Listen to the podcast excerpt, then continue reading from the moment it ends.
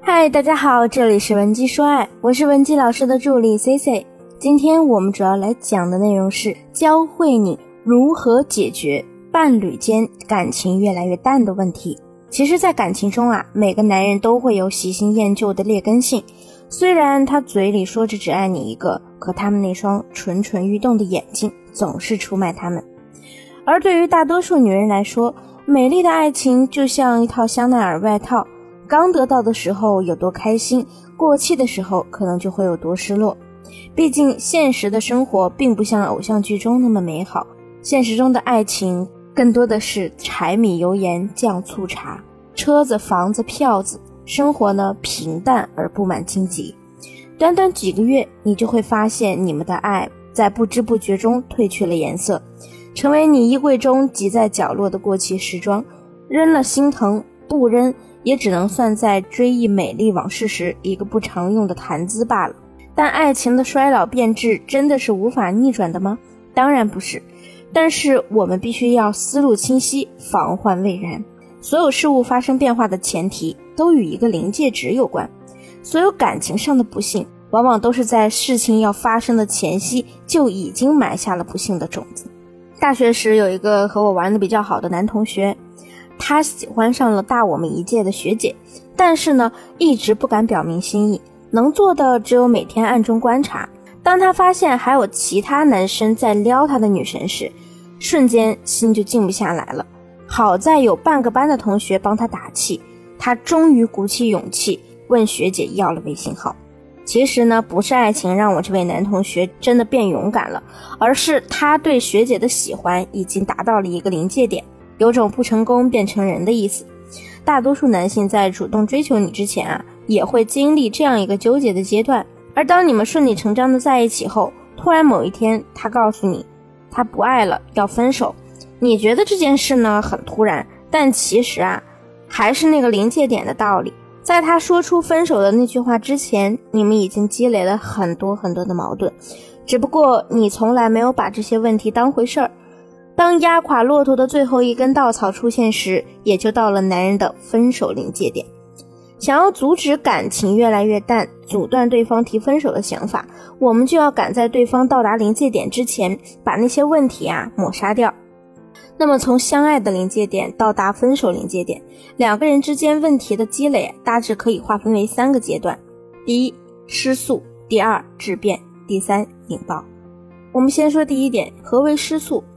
我们常听老人说“欲速则不达”，这句话呢，其实非常具有哲学性。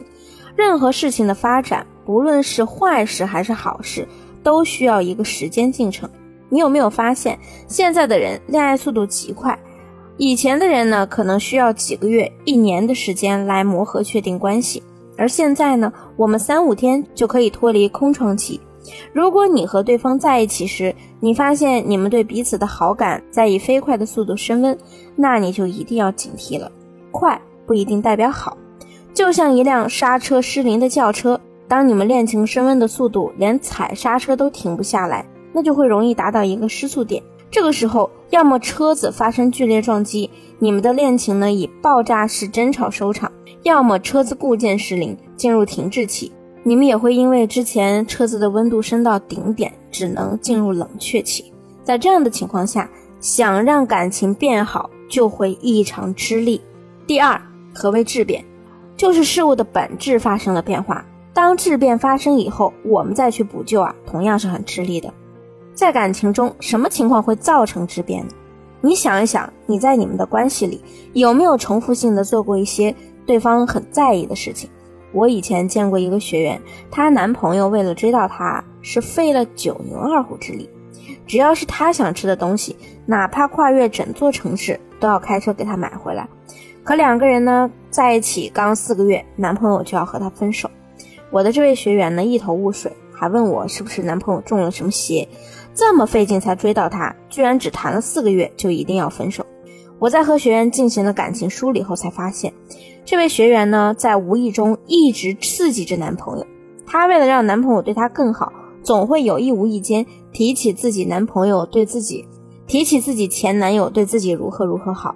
比如她生病的时候，现任把她送去医院，打上了点滴，然后告诉她工作还没有处理完，必须先回公司一趟，等下班再回来。学员这个时候就会说：“看来我还是没你的工作重要。我和前任在一块儿的时候，我要是有点什么不舒服啊，他可以连班都不上，在家陪我。人和人啊，真是比不了。”刚开始的几次，她这么说呢，男朋友还会跟她认个错，说“宝贝，抱歉啊，我实在是抽不开身”之类的。那后来呢，渐渐的，男朋友也会和她表达自己不开心，但是学员并没有放在心上。直到最近，男朋友提分手之前啊，学员又下意识的说前男友给她买的 Prada 包包之类的，男友呢和她大吵了一架。这就是学员的行为引起了感情质变。她的男友对这件事的不满从未平息，只是隐忍，而学员呢，一次次的旧事重提，让对方愈加失望，直到选择离开。其实你会这样放任问题发展，主要是因为你不知道如何去解读男性的潜台词。如果你想加深对男性心理的理解，可以添加分析师的微信，让专业人士来帮助你。找到了潜在的临界点之后。我们一定要学会在问题发生质变之前将它瓦解掉。那第三，引爆点，即便你们在一起后累积了一些矛盾，但只要对方没完全爆发，我可以教你从现在开始如何最大程度的减少对方爆发的可能。我们还以前面的学员为例，假设你经常无意识的和对方提起你前任有多好，如果对方在你面前和你爆发。你该如何做才能把他的怒意加不满打消呢？我先说说学员的错误示范。她当时看到男友生气吼她，学员啊觉得很委屈，立刻就还口了。我又没和他私下有什么联系，你凶个什么劲儿啊？神经病！结果啊，激得男友撒手而去。冷战了几天之后呢，就直接和他 say goodbye。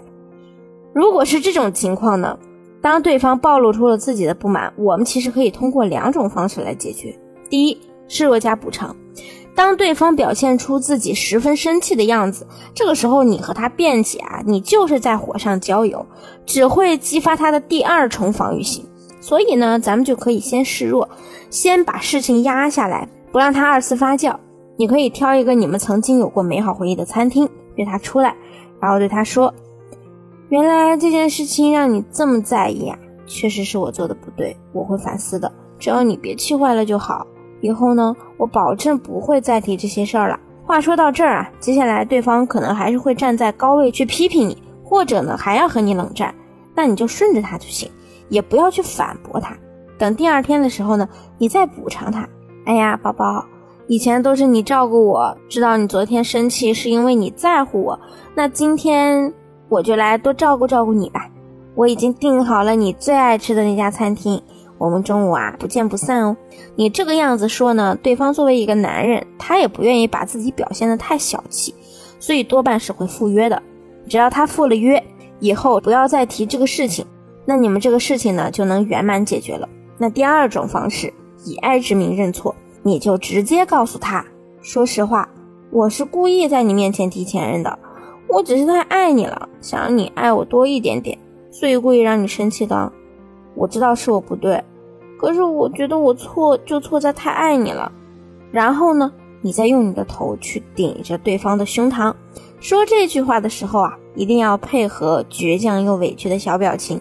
这样呢，男人反而会觉得，原来自己之前那么忽略你啊，所以你才故意在激他。反而可能通过这件事情，他以后会更加的注重关心你。这两个技巧你学会了吗？如果你也有其他感情问题，可以添加我们分析师的微信文姬零零五，发送你的问题给我们，我们一定有问必答。好了，下期节目再见，文姬说爱，迷茫情场，你的得力军师。